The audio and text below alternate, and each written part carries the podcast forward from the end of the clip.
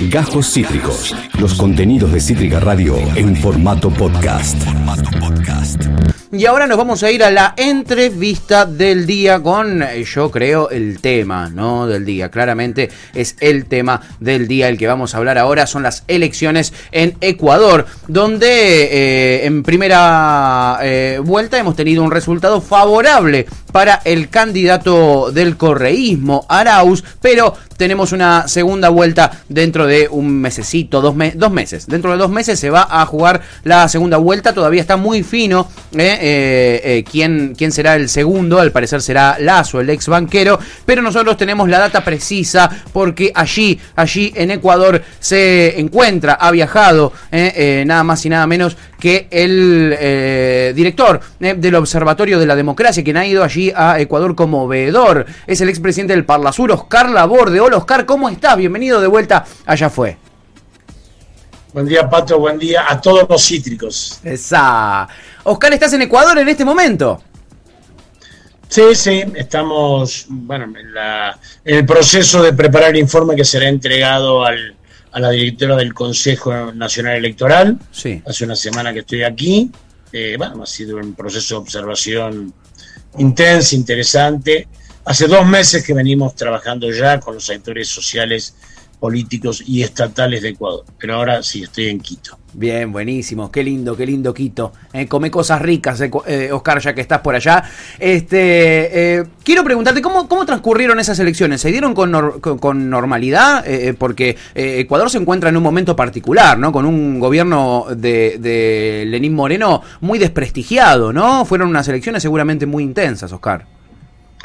La jornada misma fue una jornada serena, eh, con mucha participación. Es importante, eh, digamos, percibir que las ganas que tiene la gente de cambiar, las ganas que tiene la mm. gente de, poder modificar lo que no le gusta, porque concurrió más, este, más votantes que, la última elección, ¿no? el 82% del padrón, con todas las limitaciones que tiene que ver con la pandemia y con un proceso enrarecido donde, bueno, este, muchos partidos, eh, algunos partidos indicaban de no votar. Eso fue superado por la inteligencia popular y finalmente la concurrencia fue masiva. Bien, la gente. venía cuestionado el gobierno y venía cuestionado el proceso, ¿no? Recordemos, Pato, que fue impedido Correa de, participar en la candidatura de vicepresidente de la Revolución Ciudadana y antes se le había hecho todo tipo de persecución, de tropelía. De hecho, está preso el vicepresidente en Ecuador. Eh, dos veces tuvo que cambiar de partido el correísmo porque por alguna formalidad menor se lo anulaban y además dejaron que, digamos, evitaron que participe el empresario Álvaro Novoa, que seguramente iba a competir con el candidato del establishment, que era Lazo. Sí. Claro. Este Guillermo Lazo, un ex banquero, ¿no? Claramente iba para ese lado. La, la, derecha estaba poniéndole sus fichitas ahí, ¿no? Ex banquero, mirá. Sí. Eh, estamos viendo. El tema del ex banquero, siempre, siempre los banqueros, eso de ex, sí. es un término. Raro. Para limpiarse la cara un poco, el ex. Algo le habrá quedado. Alguito le habrá quedado. Probablemente. Oscar, estamos viendo en, en, la región, ¿no? Como este fenómeno que se da de un montón de expresidentes que están siendo justamente prohibidos, si se quiere, por parte de la derecha para poder postularse en la candidatura. Sin embargo, el partido que representan, lo hemos visto con Lula, lo hemos visto con Correa, lo hemos visto con Evo, sigue siendo eh, el voto popular quien vuelve a elegirlos una vez más, eh, de algún modo. Eh, ¿qué, qué, qué pasa con este fenómeno? Eh, dos reflexiones, eh, eh, en primer lugar, yo le sumaría que también Cristina no encabezó el binomio del Frente para la Victoria. Tal cual. En esto hay dos cuestiones. en primer lugar, evidentemente hay una persecución sostenida creyendo que persiguiendo a los líderes se podrá anular la sensación que tiene el pueblo de cómo ha vivido. Tal cual. El pueblo boliviano, el argentino, el brasileño y el ecuatoriano saben que vivían mejor con Cristina, con Lula, con Evo y con Correa. Pero hay una cosa inteligente que ha hecho el movimiento popular, que ha sabido suplantar esa dificultad poniendo otros candidatos. No porque también la opción podría haber dicho, bueno, si no va Evo o no va Correa o no va Lula, yo no me presento a elecciones. Podría ser una determinación del movimiento popular de esos países. Sin embargo, como no queda otra alternativa en estas circunstancias que votar, buscaron la manera, ampliándose y poniendo otros candidatos, de poder superar ese escollo que le habían puesto de limitación. Eso también habla, me parece, de la inteligencia del movimiento popular, que no pudiendo o no queriendo, en el caso de Cristina, encabezar la fórmula, supo encontrar otros actores. Que era un problema del movimiento popular, que ese tema del peso exagerado de los liderazgos, con lo bueno que eso tiene, lo malo era que no dejaba sucesión. Eso está siendo solucionado por el movimiento popular.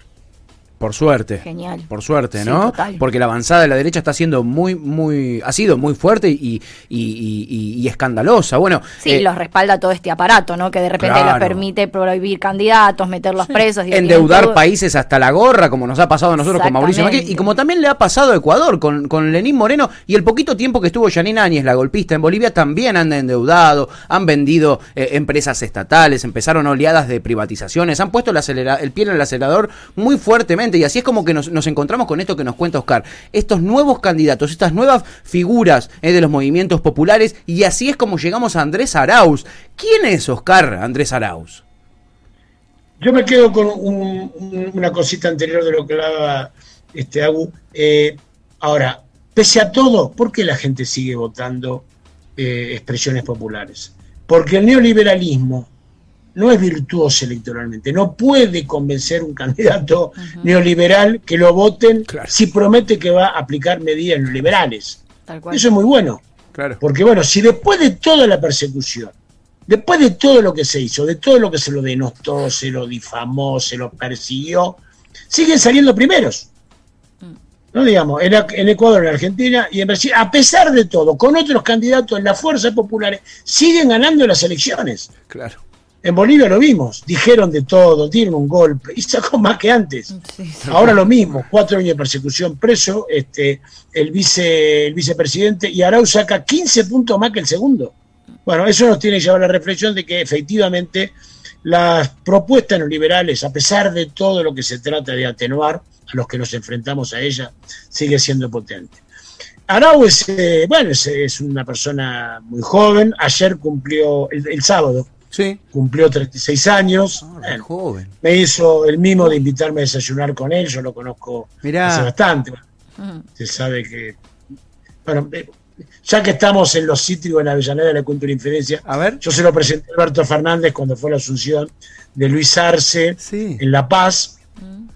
Y ahí él quedó comprometido. Yo lo había invitado antes de que se acerque Alberto.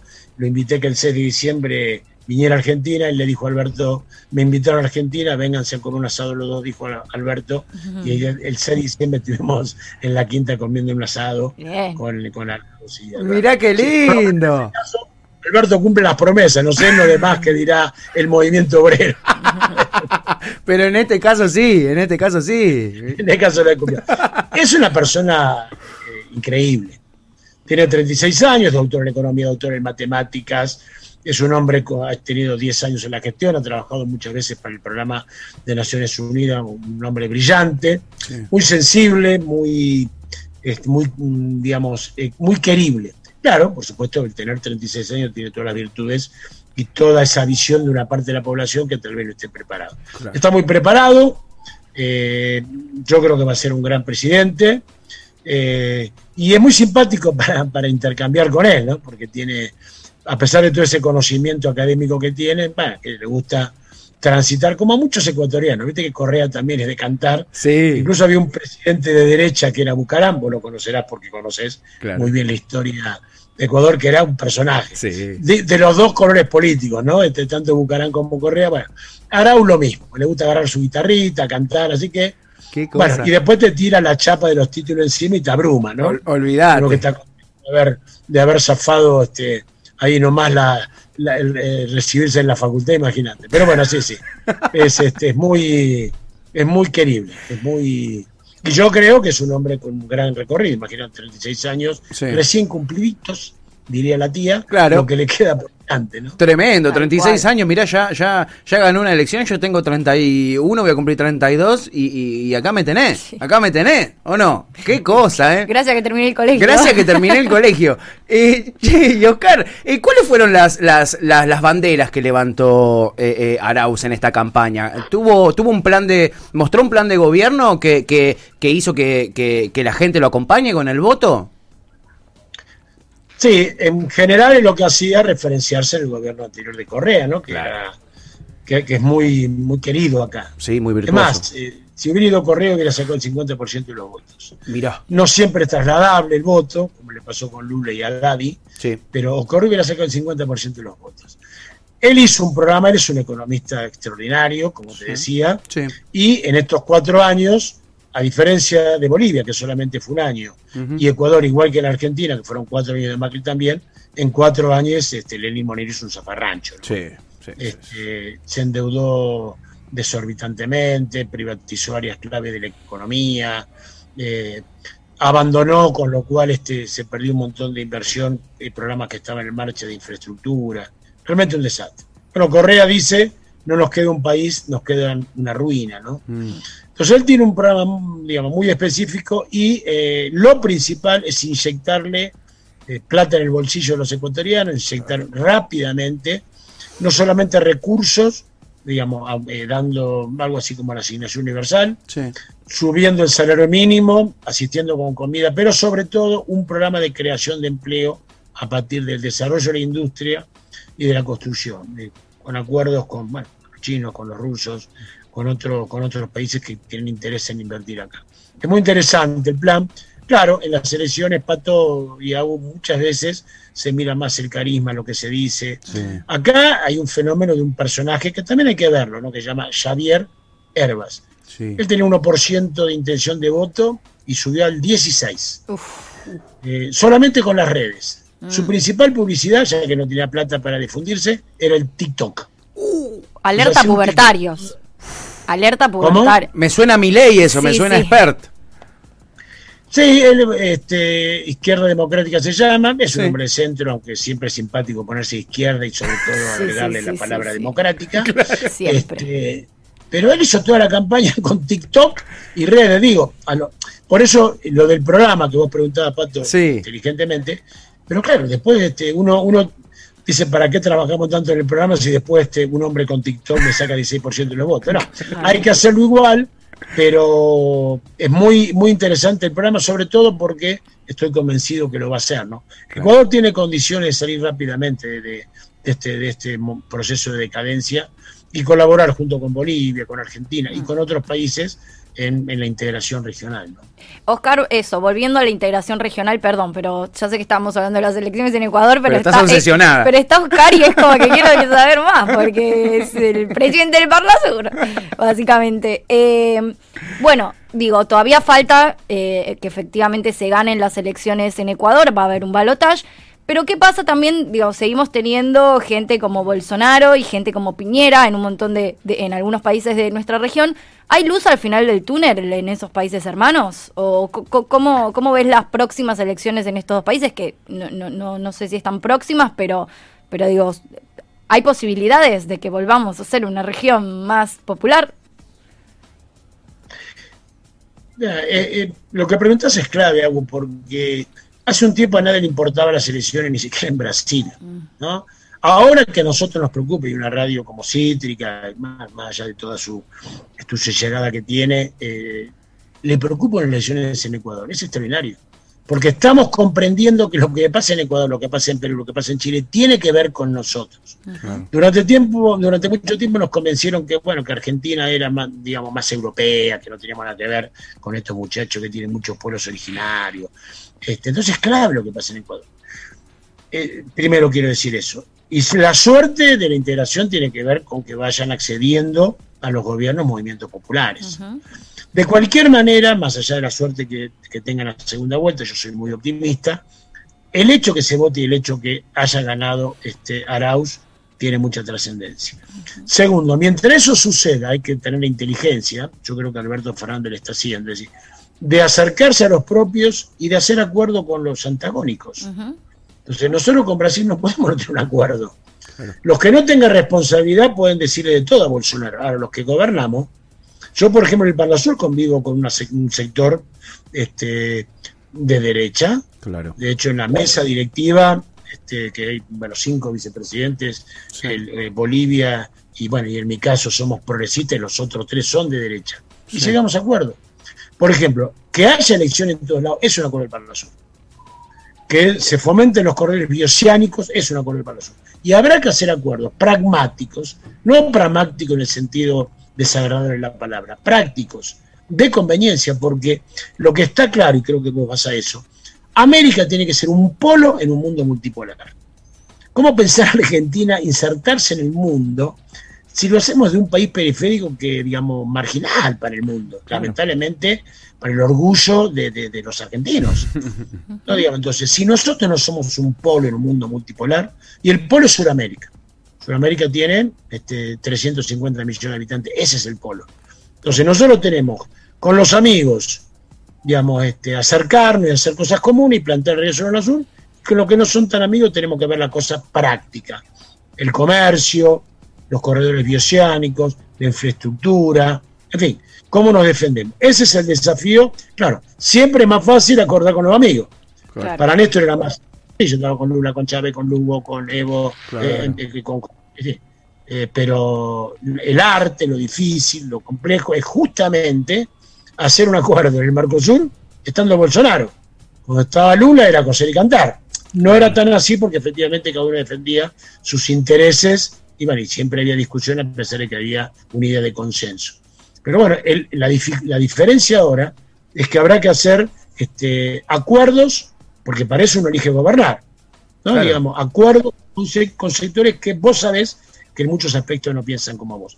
Ese es el camino que va a transitar la integración. Crecimiento de sectas populares y convivencia con otras propuestas, pero que tienen que hacerse, digamos, este, lo, que, lo que más le convenga a todos. Perfecto. Hablabas recién de un mundo multipolar, Oscar. Vos, eh, yo te conozco hace muchísimos años, hace mucho que vos me venís hablando de esto, de esta, de este, de este, eh, eh, de este mundo nuevo que vamos teniendo, un mundo que ya no es bipolar. Tenemos múltiples polos y, hay que apostar a que Sudamérica sea uno de esos polos. En ese contexto, también nos contabas que en el plan de, Arauz hay ciertos, ciertas ideas de desarrollo que van de la mano con el apoyo ruso, otras con el apoyo chino. Estamos viendo en Argentina, por ejemplo, cómo eh, eh, nuestra alianza con Rusia nos ha permitido tener un montón de vacunas eh, de la Sputnik B que si nos hubiéramos tenido esperar la Pfizer o AstraZeneca, no tendríamos nada ahora. Y en ese contexto también tenemos un nuevo presidente de los Estados Unidos que es Joe Biden. ¿Qué rol, qué rol va a jugar Joe Biden, ahora flamante presidente de los Estados Unidos? Bueno, en primer lugar, me alegra que recuerdes que sigo diciendo lo mismo hace años. Puede ser porque sea coherente o porque no se me ocurren nuevas cosas. Me gusta pensar que no. La uno, vamos, la uno. Pero es que es evidente, Pato, decir, ¿qué destino le puede quedar a la región si nosotros no articulamos entre nosotros? Olvídate. primero, eh, solos en el mundo, solito mi alma, un país del sur de un continente que está alejado de los centros principales este, segundo, ¿qué nos da Estados Unidos a nosotros? ¿Qué nos da? ¿Qué, podemos recoger en la historia de virtuoso que nos hayan dado los yanquis? Deudas, dictaduras. y no quiero ofender, digamos, a los que viajan a Miami. Yo sé que no hay muchos que escuchen Citri que tengan esa característica. pero ¿qué nos puede dar además de recibirnos en Miami? Tenemos déficit comercial con ellos gigantesco le exportamos 3 mil millones de dólares y nos venden 6 mil millones. Somos de los pocos países que tienen este, superávit los Estados Unidos con nosotros. Mm. No nos da nada, no invierte nada. ¿Cuáles son las inversiones estadounidenses en infraestructura en este momento? Nada. Ni una pared de canto te hacen. Los chinos vienen a hacer las represas del sur, eh, los rusos quieren este, reponer este, Salto Grande, la represa, los chinos quieren invertir en hidrovía. ¿A dónde quieren invertir los norteamericanos? En ningún lado. Entonces, está claro que nuestro destino es ser un polo, agruparnos, juntarnos, articular, aún con diferencias, y después proyectarnos al mundo. Lo de Biden, yo creo que no va a cambiar nada para la Argentina. También me sorprende algunos, algunos progresistas nuestros. No sé por qué les parece que nosotros nos, va bien con los demócratas. No sé por qué les gustan más los demócratas que los republicanos. Los republicanos son horribles. Trump es horrible. Ahora, ¿qué nos dieron los demócratas a nosotros? De hecho, los peronistas tienen que recordar que Braden o Perón, Braden era demócrata. Claro. Y siempre tuvo buena relación con los demócratas, con los republicanos más que con los demócratas. A nosotros nos hicieron de todo. De hecho, digamos, en América, en la región, cuando estaba Bush, los ocho años, este, ganó Lula, ganó Néstor, se hizo en la Alalca, ganó Lula, ganó Evo. Vino Obama. Y se lo sacaron la luz, lo sacaron a Celaya, perdimos nosotros, se creó el Laufer yo entiendo que no es lineal, ¿no? Que viene uno y lo va bien y viene el otro y los va mal. Ahora, lo que no entiendo son a esos que creen que los demócratas son parecidos a nosotros.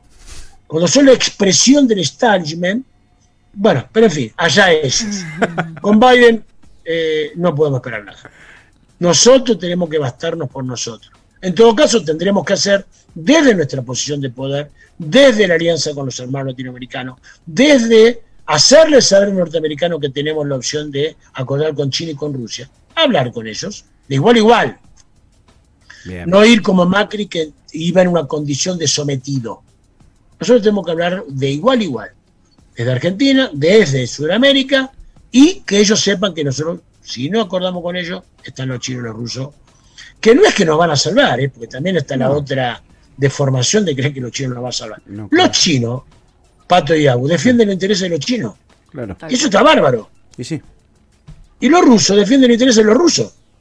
Lo, que, lo que los chinos dicen, los intereses de los argentinos, lo tienen que defender los argentinos. Claro. Entonces no es que nos van a salvar, lo que van a hacer es presentarnos propuestas, porque a ellos les interesa expandirse comercialmente porque están en ese momento y les interesa armar infraestructura en Sudamérica. Lo harán para poder comprar más sus productos, y está bien, pero nosotros tenemos que saber por qué nos conviene a nosotros. Ellos sabrán por qué les conviene a ellos y nosotros tenemos que saber por qué nos conviene a nosotros. Así que lo de Biden yo creo que no podemos esperar nada porque él es el representante de lo más granado del establishment. Y, y por más que lo rodeen, lo rodeen las estrellas y algunos intelectuales, porque si yo fuera el norteamericano, si yo fuera un negro en Nueva Orleans, o un homosexual en San Francisco, o un migrante en Texas, tal vez votaría a Biden. Claro. Porque efectivamente al interior va a producir una cantidad de mejoras, sobre todo en la minoría. Ahora yo vivo en Argentina. Claro, no vivo en ninguno de esos otros lugares. Entonces yo lo que tengo que pensar es lo que me va bien a mí, no al interior de Estados Unidos. Seguramente los derechos crecerán con el gobierno de Biden en, Norteamérica. Bueno, por eso lo habrán votado una cantidad de gente, pero nosotros tenemos que preocuparnos por qué lo tenemos que, eh, digamos, nosotros, eh, qué cosa nos puede convenir de lo que arreglemos con él. Totalmente. Eh, eh, coincidimos eh, completamente y es, un, es para tenerlo presente esto, para tenerlo presente y que ahora que se van cayendo las guirnaldas, que ya terminó la elección en Estados Unidos también, empezar un poquitito a pensar en lo práctico, en lo concreto, en lo inmediato, en qué nos beneficia a nosotros, claramente en nada. Y, si revisamos un poquito la historia, como dice Oscar, nos ha ido peor con los demócratas que con los republicanos. Como siempre, clarísimo, Oscar Laborde en este momento directamente desde Quito, en Ecuador, donde ha ido como jefe del observatorio Observatorio Electoral del Parla Sur. Oscar, mil gracias como siempre, un placer siempre conversar. Disculpa que te aprovechamos para preguntarte de todo. Viste, siempre tipo, hay elección en tal lado y terminamos preguntándole de, todo. Sí, nos abusamos, digámoslo. Hola, Oscar, te escribo para ver si te podemos entrevistar para las elecciones en Ecuador. La próxima te y Biden y Putin y ya nos fuimos. A la mierda. Perdón, Oscar. Menos mal que hay confianza. siempre es un gusto estar con los cítricos y te digo, eh, Patio, conocí en el lugar, en esta ventana de atrás. Sí tengo el pichincha que lo veo desde la ventana del hotel. ¡Qué lindo! Ah, uy, sacale una foto y mandala, Oscar, disfrutalo, qué lindo. Voy a sacar una foto y te la voy a mandar. Dale, por favor. A ver si podemos decorar la foto, eh, decorar la nota con una foto mía desde el hotel con el pichincha. Espectacular. El moño, el moño, ¿eh? Espectacular. Oscar Laborde, mil gracias, Oscar. Abrazo enorme desde acá, de todo el equipo. Buen día a los cítricos, buen día a todos. Gracias, Oscar. Ahí pasó el jefe del Observatorio del Parla Sur. Como siempre, tiene esa cosa de. Nuestro padrino. nuestro padrino. Te baja toda la data y además te hace chiste. Es un capo. La verdad, disfrutamos mucho de estas notas, le preguntamos de todo y por suerte se copa y nos responde. Acabas de escuchar Cajos Cítricos. Encontrá los contenidos de Cítrica Radio en formato podcast en Spotify, YouTube o en nuestra página web.